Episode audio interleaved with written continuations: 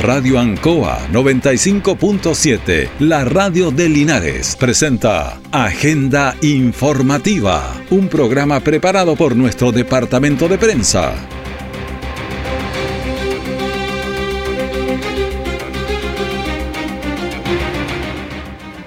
Buenos días, usted ya está en la sintonía de Agenda Informativa de la Radio Ancoa en este martes 18 de octubre de 2022 a tres años del inicio del estallido social o el nombre que usted le dé.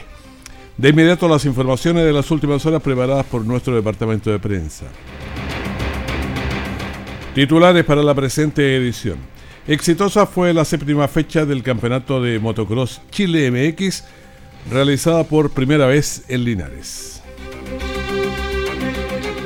En el presupuesto 2023, la salud primaria recibe un aumento de per cápita de 100 pesos.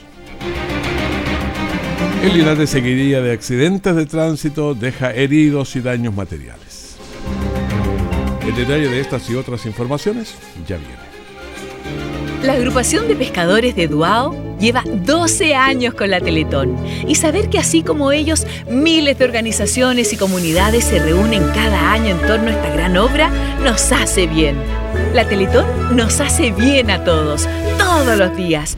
Teletón 2022, 4 y 5 de noviembre y todos los días.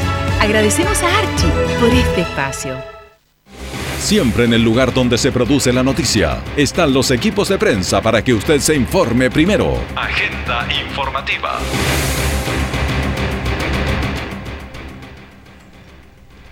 Llegó el día y fue un éxito.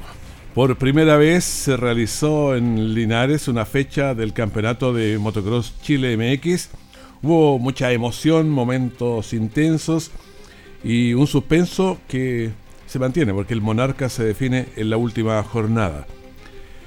Esto ocurrió el fin de semana y el Chile MX llegó a Linares entonces y por primera vez el circuito MX Pro Ride albergaría la séptima fecha que podía ser definitiva. Sin embargo, el triunfo de Diego Rojas en la serie MX1 permitió que el suspenso se estirara hasta la última fecha. Escuchemos a Mario Mesa, alcalde de Linares. Contentos y felices porque junto al Consejo Municipal, la Corporación Municipal, decidimos hacer una nueva apuesta.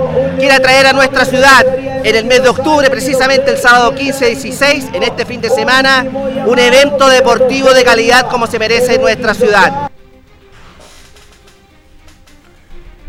El circuito de Linares es de alto nivel, lo que exige a fondo a los pilotos y eso se ratificó en cada una de las pruebas y esto evidenció también el grado de calidad de los pilotos nacionales. Escuchemos a Sebastián Soto, uno de los participantes.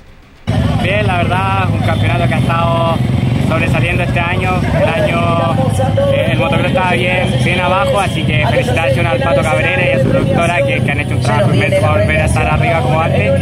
Eh, nada, contentísimo con la fecha, esperar ahora ya, eh, bueno, hoy día descansamos ya, mañana ya volvemos a entrenar, así que seguir trabajando para la última fecha. Tras la séptima fecha, Chile MX, la tabla de posiciones, la general, la MX1, señala a Sergio Villaronga con 303 puntos, Javier Vázquez tiene 279 y Gino Valenzano tiene 205 puntos. Es un campeonato muy competitivo donde se extiende el, el suspenso hasta el último minuto en esta ocasión. Había satisfacción por el nivel de organización, el número de participantes y el apoyo del público. Escuchemos a Mario Mesa, alcalde de Linares y además más de mil participantes que han copado a través de la organización, más de mil miembros de la organización que han copado gran infraestructura turística de nuestra ciudad. Así que estamos contentos porque los eventos deportivos le dan sello a la ciudad, porque generan un desarrollo económico local, porque le dan una identidad a la ciudad, porque le damos la posibilidad a los emprendedores de nuestra ciudad. La última fecha del Chile MX se realizará los días 5 y 6 de noviembre en el circuito MX Huechún de Melipilla.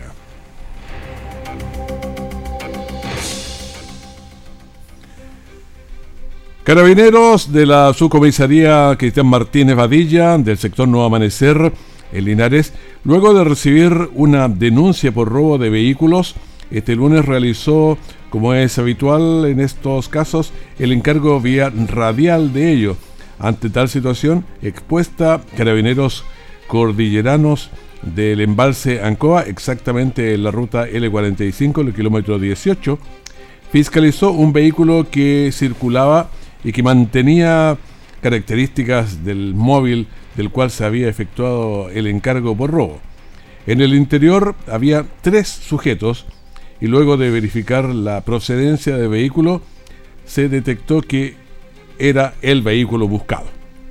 Por ello se detuvo a los tres hombres de iniciales CACS de 32 años, MACZ de 46 años y a CPC S de 39 años. A su vez, se encontró en el interior del móvil diversas especies productos del robo ocurrido en horas de la madrugada en el sector de mm, que se estaba señalando, lo que fue reconocido por la presidenta de dicha sede. Por instrucciones del fiscal de turno, los individuos fueron puestos a disposición de la justicia para continuar con las respectivas investigaciones y determinar su participación en otros hechos similares.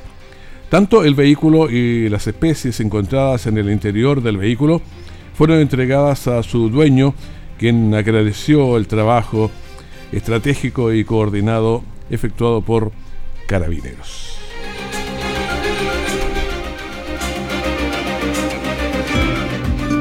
Linares mantiene altas cifras de accidentes de tránsito. Aprendamos a prevenir y cuidar de nuestras vidas. Radio Ancoa presenta Te quiero de vuelta. Programa que llega a ustedes gracias al financiamiento del Fondo de Fomento de Medios de Comunicación Social del Gobierno de Chile y del Consejo Regional. Las estadísticas del CONACET señalan que el 86% de los accidentes de tránsito ocurren en vías urbanas y el 14% en vías no urbanas. Sin embargo, el 40% de los fallecidos se produce en carreteras. Las horas de más accidentes son en la noche y en la madrugada, a pesar de haber en estos horarios menos flujo vehicular. El grupo etario con mayor cantidad de accidentes es el de 18 a 29 años el 79% de los conductores fallecidos en accidentes de tránsito son varones y causa de mayor incidencia es no estar atento a las condiciones de tránsito, consumo de alcohol al conducir y exceso de velocidad. En todas partes y a toda hora pueden haber accidentes, pero si estamos atentos casi todos son evitables. Sea un conductor responsable. Siempre hay alguien que dice, te quiero de vuelta. Estemos atentos a nuevos consejos en la prevención de accidentes de tránsito. Te quiero de vuelta. Proyecto financiado por el Fondo de Fomento de Medios de Comunicación Social del Gobierno de Chile y del Consejo Regional. Nuestra central de prensa está presentando Agenda Informativa en el 95.7 de Radio Ancoa.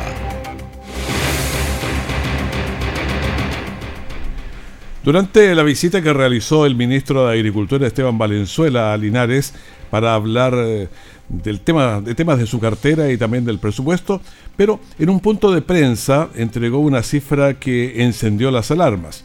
Llamó la atención que cuando se refirió a los recursos destinados para el hospital de Linares, señaló de 5 mil millones de pesos para el recinto hospitalario. Escuchemos al, ministro Esteban Valenzuela, ministro de Agricultura. Se está resolviendo controversia con la, con la empresa y hay claridad de que tienen que haber recursos adicionales en torno a los 5 mil millones y se está actuando en eso y van a haber en muy pocas semanas resultados muy concretos para llevar a cabo este proceso y que no siga estancado como venía del gobierno anterior. Bueno, la reacción no se hizo esperar, dado que el requerimiento para la construcción del hospital eh, no es por 5 mil millones, sino por 62 mil millones de pesos. Bastante diferencia. Escuchemos al alcalde de Linares. Es una pésima noticia. Es una pésima noticia porque me he reunido con la gobernadora regional, me reuní con la comisión de salud del Consejo Regional del Maule, con tremendos consejeros como Cecilia Parjan, Patricio Ojeda, Rafael Ramírez, Pablo Gutiérrez, y ahí quedó sentado ante el Servicio de Salud del Maule que la empresa que está construyendo el hospital, que tiene un 20% de avance, ha planteado un requerimiento al Ministerio de Salud, particularmente al Servicio de Salud del Maule, por más de 64 mil millones de pesos. Bueno, ahí hay una diferencia bastante grande entre 5 mil y 62 mil. Escuchemos también a Cristina Bravo, gobernadora regional. Nosotros en conjunto con nuestros consejeros regionales, y aquí me acompaña Rodrigo Hermosilla, lo que necesitamos es que el subsecretario de redes asistenciales, Fernando Arao, nos reciba y se, se haga cargo de esta problemática y que nos diga qué vamos a hacer para que la empresa no deje votado el proyecto. Lo que está solicitando la empresa son más de 62 mil millones de pesos para continuar con el proyecto. Bueno, han subido todos los insumos, eso es lo que dice la, la empresa, ha subido de manera que, claro, proporcionalmente necesita más recursos, lo que pasa en las casas también, no alcanza la plata para comprar, entonces se necesita más. Recursos que necesitan ser invertidos prontamente para detenerlas, para no detener las obras del hospital.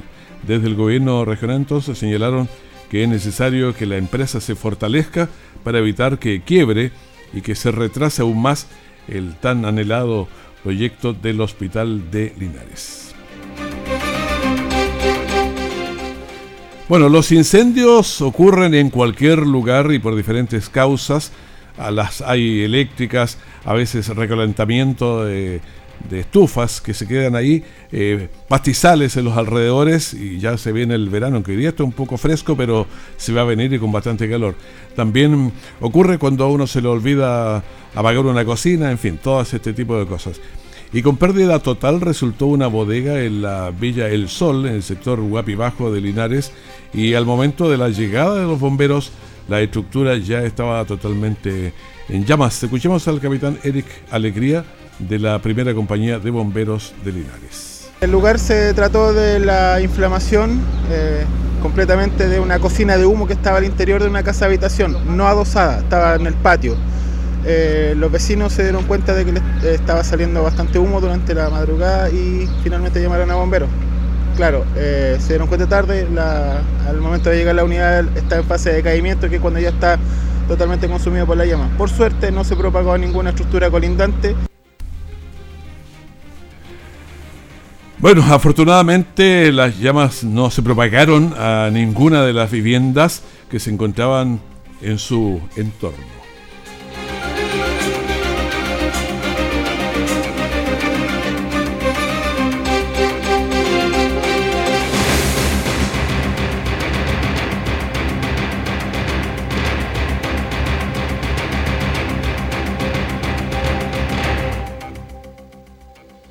Bueno, una serie también de accidentes ocurrieron durante estos días eh, en distintos lugares de nuestra comuna de Linares, varios por alcance. Por alguna razón en Linares no se respetan la distancia en el vehículo que lo antecede. Bueno, esto pasa a nivel nacional, pero también pasa demasiado aquí en Linares. Y bueno, veamos algunos. Esta seguidilla de accidentes de tránsito entonces tiene, partió el primero en la avenida Presidente Ibáñez con San Martín luego de que un vehículo efectuara un viraje no permitido siendo impactado por una motocicleta y resultando el ocupante de esta motocicleta eh, con lesiones. Escuchemos al capitán Ángelo Cajardo de la segunda compañía de bomberos de. Eh, en este momento no estamos con un vehículo menor y una motocicleta, el cual el motociclista está siendo atendido en el móvil SAMU para su traslado al hospital base. Y escuchamos también a unos testigos de este accidente. Sí, el caballero rojo lo chocó porque dobló para acá y esto no, ahí hay un signo que no doblar.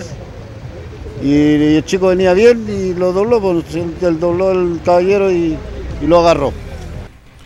La noche del sábado también otro accidente ocurrió en las, eh, en las Pataguas con esfuerzo donde un camión impactó a un taxi y este contra un tercer vehículo. Afortunadamente solo una persona resultó con lesiones. La tarde del domingo en el sector de San Antonio, eh, también cerca ahí, un camión eh, fue colisionado por alcance por parte de un vehículo ligero. eh, SAMU y bomberos llegaron, sin embargo, los involucrados no resultaron heridos. Escuchemos al capitán Luciano Araya de la tercera compañía de bomberos de Linares. Sí, tenemos una colisión de un vehículo menor, dos vehículos menores, una camioneta y un vehículo station, donde venían del vehículo station resultaron personas en primera instancia lesionadas, lo cual llegó móvil SAMU, eh, hizo la evaluación de estos pacientes, dos menores de edad y dos, dos personas adultas, las cuales indicaron que no necesitaban inmunización y no necesitan traslado al servicio de urgencia. Más tarde, otro accidente ocurrió en la avenida Presidente Ibáñez con Manuel Rodríguez. Una motocicleta colisionó por alcance a un vehículo particular, resultando el motociclista eh, con lesiones. Por eso señalaba que son demasiados los accidentes de tránsito que son por alcance. Escuchemos a José Valenzuela, conductor del vehículo. Estamos esperando con los dos vehículos el semáforo en verde cuando venía el señor de la motocicleta con exceso de velocidad y me chocó eh, el parachoque, digamos, izquierdo, eh, el foco me lo rompió y me reventó el neumático, el volumen de la fuerza. Fue, venía muy rápido, exceso de velocidad. Casi a las 23 horas de este domingo, un camión chocó contra una animita y cayó a un sitio privado en el camino a Hierbas Buenas, cruce Puente Alto. No se registraron personas lesionadas. A estos accidentes se suma otro ocurrido al mediodía de este lunes en el kilómetro 301 de la ruta 5 Sur, costado poniente, donde una camioneta colisionó por alcance a un camión, resultando dos personas heridas. Escuchemos al teniente Javier Vázquez, bomberos de Linares. Eh, al momento de llegar la unidad, nos dimos cuenta que habían dos personas al interior de esta camioneta tres cuartos, de este camión tres cuartos. Eh, fueron atendidas por bomberos eh, no fue necesario la inmovilización de estas personas ya que eh, fueron evaluadas por personal de salud. Eh, fueron liberadas, tuvimos que hacer maniobras de extricación. Se fueron entregadas personal de, de paramédicos, en este caso de la ruta ISAMU, y ya estamos listos. Estos accidentes dejaron varias personas lesionadas, serios daños también materiales, pero no víctimas fatales. Invierno Otoño, primavera, verano. Las estaciones están cambiando y de nosotros depende que el futuro sea verde, sano y más natural. Sigue este podcast en Radio Ancoa 95.7 todos los martes a las 14 horas. Porque lo que hoy sembremos será el sustento para las próximas generaciones. Estación Sostenible, donde comienza el viaje hacia un planeta más verde. Todo el acontecer noticioso del día llega a sus hogares con la veracidad y profesionalismo de nuestro departamento de prensa. Agenda informativa. Bueno, estamos aquí eh, para tratar un tema que ha sido complejo. Yo no sé si se lo esperaban, pero los 100 pesos. Y vamos a conversar con la presidenta de AFUSAM, doctora Mariluz eh, Chaparro. ¿Cómo está? Gusto de saludarla. Muy buenos días, don Raúl, y a todos los vecinos y vecinas que nos están escuchando en la radio ahora. Y escuchemos también, saludemos a Matías Muñoz, vicepresidente de AFUSAM. Hola, don Raúl, buenos días y buenos días también a toda la gente que nos escucha en sus casas. Y don Pepe, don Pedro Ponce, Pepe era, ¿no? ¿Cómo está uno de los directores? Bueno, don Raúl, muy buenos días a todos y a todos. Muchas gracias por el espacio aquí en Radio Ancoa. Hace tiempo no estaba por aquí, pero hemos hecho demasiados programas juntos aquí en tanto. Sí, hartos años, harta historia. Harta historia, así que no hay problema. Bueno, ¿se esperaban los 100 pesos o fue un golpe bajo? Fue un golpe bajo para nosotros porque en campaña el presidente Gabriel Boric se había comprometido a, a tener un per cápita de 10 mil pesos para el año 2023 y cuando se entrega la semana pasada el presupuesto a la Cámara de Diputados y Senadores, eh, nos damos cuenta que son 100 pesos efectivamente lo real que subiría el per cápita para el año 2023. Y eso eh, nos da para financiar todas las prestaciones que necesitamos para las comunidades, sobre todo acá en Linares que tenemos más de 88 mil inscritos, Raúl. 88.404 creo que es la cifra que me van ayer. Pero es harta gente. Bueno, María, el vicepresidente. Sí. Eh, como dice nuestra presidenta, fue un golpe bajo, porque efectivamente el candidato Gabriel Boric en su momento se juntó con nuestros representantes nacionales, con la Confusam, con nuestra presidenta Gabriela Flores, en donde se comprometió en su momento a que para este 2023 el per cápita tenía que llegar a los 10 mil pesos. hay que hacer un alcance que ahí es súper importante. Otra cosa con guitarra, dicen, ¿no? Hay estudios, hay estudios que dicen que el per cápita debía ser de 10 mil pesos hace más de 5 años. ¿ya? Sin embargo, al día de hoy eh, estamos aproximadamente en los 9.600 y tantos pesos. Con 100 pesos más ni siquiera alcanzamos a lo que se necesitaba hace 10 años. Por lo tanto, eh, cuando el candidato a presidente a los trabajadores a través de Confusam nos dice que este 2023 llegábamos a los 10 mil pesos, para nosotros fue esperanzador, porque ya estábamos rompiendo la barrera de los 10 mil pesos.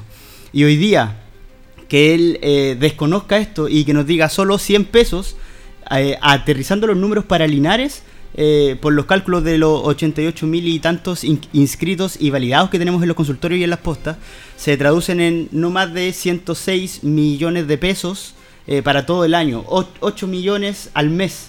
es una cifra que no nos alcanza. Claro, pero hay otro problema adicional que es la inflación. La inflación con el 10-12%, o sea, le, bajan mil pesos ahí porque hay que comprar medicamentos y todo eso. Eh, Pedro Ponce, lo veo con ganas de decir algo. Don Raúl, bueno, en relación a lo que usted acaba de plantear, es así, la inflación ya está cercana al 12%, por lo tanto, todos los insumos, tanto alimenticios como los insumos médicos, han subido de precio. ¿ya? Por lo tanto, en una comuna como la nuestra, eh, la capital del sueldo mínimo, como alguien dice por ahí, y también un porcentaje importante de nuestra población rural que no está calificada como, como per cápita rural, eh, obviamente que tiene mucho más costo poder llegar a, entregar las prestaciones. Así que bajo esa lógica, ¿no es y este análisis nosotros creemos de que el aporte estatal es insuficiente. Yo creo de que en nuestro país, si bien es cierto, estamos en una crisis, yo creo que hay algunos pesos más y yo creo de que habría que cumplir mínimo la barrera de los 10 mil pesos para estar más menos ¿no es cierto?, a lo que ha aumentado hoy día el costo de la vida, tanto los insumos alimenticios como los insumos médicos. Con 10.000 anda con la benzina justita, sí. Correcto. Y a veces cuando anda con la benzina muy justa no alcanza a llegar al lugar uno. Exacto, don Raúl. Eh, la Confusama ha planteado que debe subir alrededor de 10.134 o 10.200 pesos para eh, al menos estar al 12% de la inflación de aquí a diciembre. Por lo tanto, es harto la inversión que debe hacer el gobierno y debe subir más de 500 pesos el aporte. Eh, y eso es para llegar a, lo que había el año pasado, o sea, para... Es para mantenernos en lo que tenemos ahora. Mm. Exacto. Entonces eso es súper importante y eh, además de eso son importantes también acá en la comuna las distintas formas de financiar la atención primaria, que también nosotros como comuna estamos al debe el municipio también podría hacer aportes municipales y eso es algo que no ha pasado desde aquí, desde el 2017 en adelante. Por lo tanto, también nosotros hacemos un llamado, como en la mañana, al alcalde Mario Mesa a comprometerse con la salud de Linares.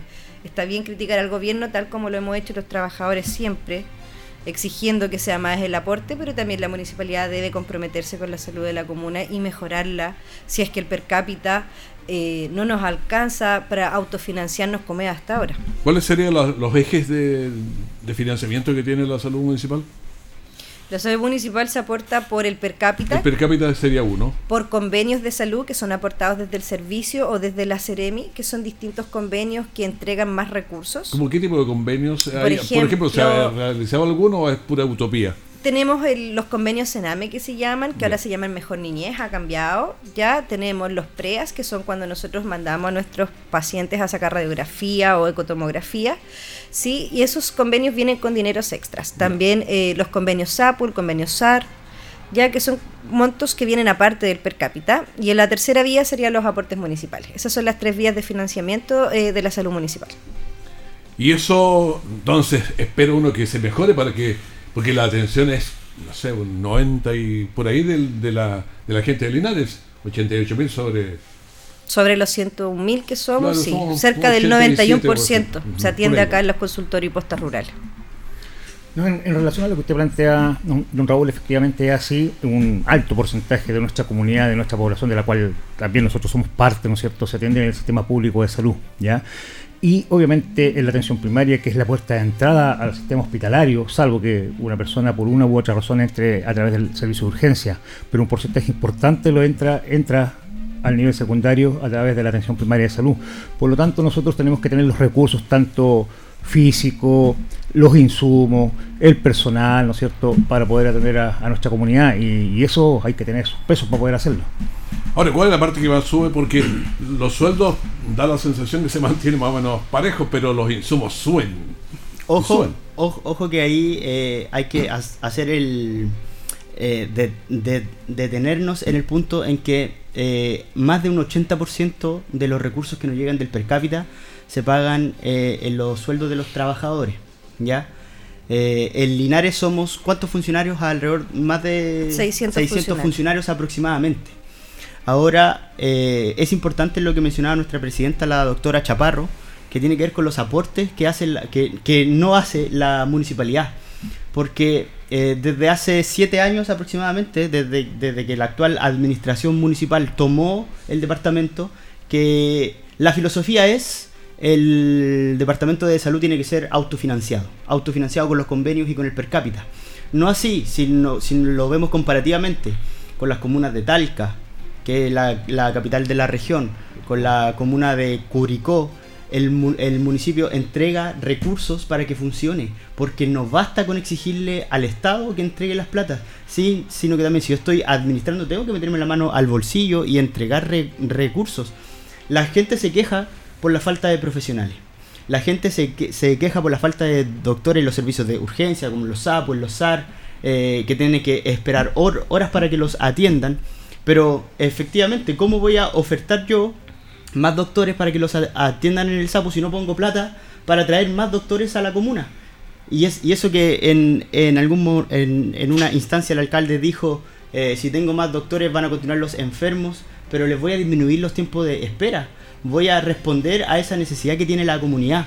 Por lo tanto, además de el aporte del per cápita, de los convenios que nos llegan para hacer la promoción, para hacer las duplas psicosociales, para hacer el tema de los SAPUS, los, los servicios de urgencia, es importante que tengamos un aporte concreto. Con, concreto yo me refiero ¿por qué? Porque en estos 7 años, eh, al año 3 creo que fue, eh, y me corrigen ahí por favor, eh, la municipalidad puso alrededor de 90 millones de pesos para la farmacia comunitaria. Que ojo, la farmacia comunitaria no responde a lo que la atención primaria tiene que desarrollar, no responde a la canasta básica de prestaciones. Y luego de eso, creo que lo otro que se puso fueron 60 más para la compra de una ambulancia. Y no hay más plata. Y, con el resto nos autofinanciamos con lo que nos llega del ministerio, con lo que nos llega de FONASA. No nos alcanza. Bueno, cuando uno toma el 100% del total, ¿cuánto de eso va a sueldos? ¿Cuánto porcentaje va a medicamentos, a arriendos? Porque hay un montón de, gastos. No sé si manejan esa información. Sí, acá en el Departamento de Salud siempre lo que se ha conversado con la directora comunal es que alrededor del 80% se gasta eh, en sueldos, en personal. y el 20% en lo demás que se necesita. Y ese además está... Los Todo lo demás, medicamentos, insumos, infraestructura, eh, arriendos, eh, todo lo que sea necesario para poder subsistir como departamento de salud. Es por eso que a veces hemos tenido algunas crisis en insumos eh, es por eso también que estamos llegando ya a diciembre y tenemos que proyectarnos de aquí a marzo porque nuestros dineros llegan en marzo, abril. Por lo tanto, ya tenemos que tener algún colchoncito guardado para subsistir estos meses en donde el financiamiento todavía no llega directamente. Ahora, ¿qué pasa con los medicamentos? Eh, está, o sea, cuando paracetamol, por decir algo, yo soy poquísimo experto en medicamentos. Bueno, en relación a eso, don Raúl, efectivamente sí, eh, tenemos carencia de algunos medicamentos, sobre todo algunos en la canasta básica, ¿ya? Eh, se hace responsable, ¿no es cierto?, en este caso a los proveedores, pero yo como prestador, y como prestador hablo de la ilustre Municipalidad de Linares a través del Departamento Comunal de Salud, tengo que tener un plan B en relación a si me falla el plan A. Por lo tanto, hoy día nuestra comunidad eh, no puede esperar cuando faltan medicamentos de la canasta básica, que en forma unilateral se sacan algunos medicamentos de primera necesidad como se ha planteado algún tiempo atrás, algunos antibióticos, ¿ya?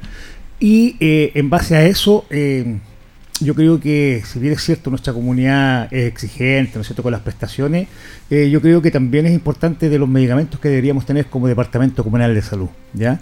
Porque para eso llegan las lucas, para eso, llega la, para eso llegan los recursos, ¿ya? Para comprar los medicamentos, para tener a la profesional, al profesional, para tener, ¿no es cierto?, no sé, pues las jeringas para tomar los exámenes, para tener los envases para, para, no sé, pues, para el examen de orina, etcétera. Entonces, si bien es cierto, puede pasar alguna, ni Dios quiera, una catástrofe que podría justificar que no llegue algo, pero desde el punto de vista de cómo se ha dado históricamente el tema de las administraciones, yo creo que tiene que haber un compromiso más con nuestra comunidad de parte de la entidad administradora independiente que la administre, porque los insumos, como le dije anteriormente, son primordiales en una comunidad que no tiene otras alternativas donde ir. Ahora yo pienso que hay un tema que no vamos a alcanzar a discutir ahora, pero que me gustaría en algún momento conversarlo, que es la importancia de la salud primaria. Porque si uno se atiende, tiene enfermera, tiene una nutricionista, médico y no sé qué otras cosas más. Claro, la, la cosa que se evite que se enferme, pues si eso yo creo que es la mejor cosa. Si yo alimento bien, hago alguna actividad física, me enfermo mucho menos que comiendo cualquier cosa y no haciendo nada. Sí, don Raúl. Eh, la atención primaria es la base de la salud en Chile porque somos nosotros, el equipo de salud primaria, quien acompaña a nuestros vecinos y vecinas en todo su ciclo desde que nace el bebé, desde que la mamá está embarazada, desde que ellos van creciendo, cuando hay crisis familiares con los programas de salud mental, eh, cada vez que alguien se enferma esporádicamente, también en los postrados cuando van envejeciendo nuestros familiares, en el proceso de la muerte también nosotros hacemos el acompañamiento. Por lo tanto, la atención primaria es la base en estos momentos de nuestra comunidad. Y si no tenemos esto, no vamos a poder reducir las enfermedades, no vamos a poder tener una salud mental adecuada. La idea del equipo de salud de atención primaria es mejorar la calidad de vida, educando a la población y dándole también alguna asistencialidad en eh, la enfermedad que sale en el momento, como son los resfriados con los niños. Pero esa es la importancia de la atención primaria. Somos nosotros los que ayudamos a la comunidad a vivir mejor, a educarla de cómo vivir mejor y queremos que se nos reconozca ese trabajo. Por lo tanto, importante estar atento a todos los vecinos y vecinas el miércoles nosotros tenemos como Confusan reunión con el ministro de Hacienda para ver lo de presupuesto. Vamos a seguir nosotros haciendo lobby como Fusam Linares con los diputados y senadores de la región, también como Federación Ferfumaps. Así que ya vamos a estar atentos, don Raúl, por si es que hay que movilizarse y si es necesario volver a las calles lo tendremos que hacer eh, como trabajadores y trabajadoras. Nosotros también vamos a estar atentos entonces a todo esto que que pase. Bueno, yo creo que el mejor negocio siempre es no enfermarse, así que la salud primaria es bien interesante en este punto. Eh, Pedro Ponce, muchas gracias, qué bueno habernos visto después de un tiempo. Sí, no, muchas gracias a ustedes, don Raúl, un saludo a toda nuestra comunidad y solamente plantearles de que los que damos la cara o los que dan la cara son nuestras compañeras y compañeros que están en los centros y que muchas veces, de acuerdo a nuestras falencias, ellos son los que empáticamente son capaces de solucionar esos temas. Eso, y que tengan muy buenos días. Muchas gracias, Mateo Muñoz, vicepresidente de Fusión, muchas gracias. Eh, don Raúl, eh, hacer un llamado a la comunidad eh, de que somos los trabajadores de salud, los trabajadores de los consultorios, los que estamos en los barrios, los que atendemos a las, a las personas. Y si, en, y si en alguna instancia hay un poco más de tiempo de espera o qué sé yo, que no arremetan contra los, funcionarios. El tema de la violencia funcionaria eh, ha sido un flagelo que nos ha pegado fuerte en los últimos días. Eh, por lo tanto, la culpa no es de los trabajadores. Doctora Marilucha Barro, muchas gracias por estar con nosotros. Muchas gracias Raúl, agradecer este espacio por siempre estar informando a nuestros vecinos y vecinas. Saludo a todos los trabajadores y trabajadoras y a nuestros vecinos a estar atentos de toda la información que les vamos a brindar como Afusan Binario. Que esté muy bien, muchísimas gracias. Bueno, al finalizar ya nuestro bloque vamos a entregar a ustedes una información que, hay que tener con cuidado porque se nos puede ir. A veces se usa la mascarilla, lo cual es bastante bueno. Tenemos, a ver, los casos COVID, del, el último informe 3.225, total de activos 19.744, la positividad semanal 11.75, ha subido. Eh, los últimos 24 horas ahí bajó un poquito, 10.95, fallecidos 15 pacientes en las UCI 85 y conectados a la ventilación mecánica invasiva, invasiva 60. Te pedimos agenda informativa, el primer bloque de la gran mañana de la Radio Ancoa. Muchas gracias por estar con nosotros. Manténgase, tenemos una mañana informativa en cualquier momento, lo que va a ser en terreno y también mucha música. Lo vamos a pasar bien en este día que está un poquito más fresco que, que ayer. Gracias, que esté muy bien. Radio Ancoa 95.7, la radio de Linares, presentó Agenda Informativa, todo el acontecer noticioso del momento preparado por nuestro departamento de prensa. Radio Ancoa, por la necesidad de estar bien informado.